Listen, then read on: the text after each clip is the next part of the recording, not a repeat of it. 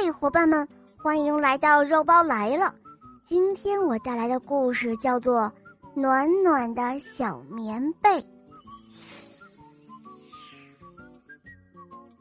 寒冷的冬天快要到来了，小青蛙搬来和小鼹鼠做了邻居。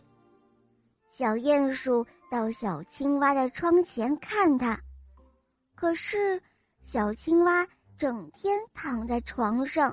一动也不动，小鼹鼠觉得真无聊，它决定了要到小青蛙家里去叫醒它。推开了门，小鼹鼠走到床前，轻轻地推了推小青蛙：“嘿，小青蛙，快醒醒啊，醒醒啊！”可是小青蛙只是嘴巴咂巴两下，然后又呼呼大睡了。小鼹鼠叹着气，他发现小青蛙的床上连个被子都没有。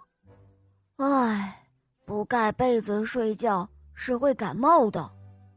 小鼹鼠跑回了家，抱了一床漂亮暖和的小棉被，盖在了小青蛙的身上。小鼹鼠学会了一首好听的歌曲，它就在小青蛙的耳边。轻轻地唱了起来。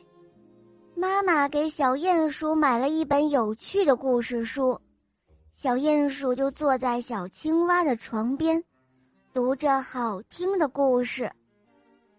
春天来了，花儿开了，小鼹鼠把花插在了小青蛙床头的花瓶里。哦，这是什么味道？好香啊！小青蛙这时候醒来了，哈哈，太好了，你醒了，我是你的邻居小鼹鼠啊。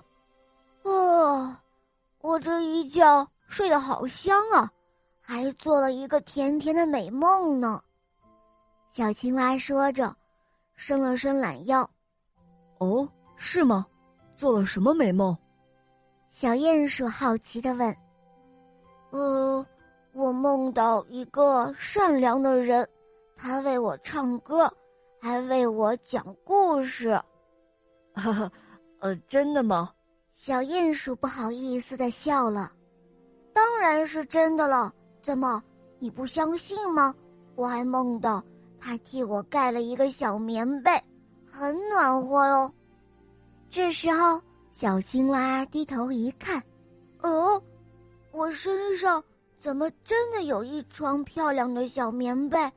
哦，和我在梦里梦到的一样的暖和，这是怎么回事呢？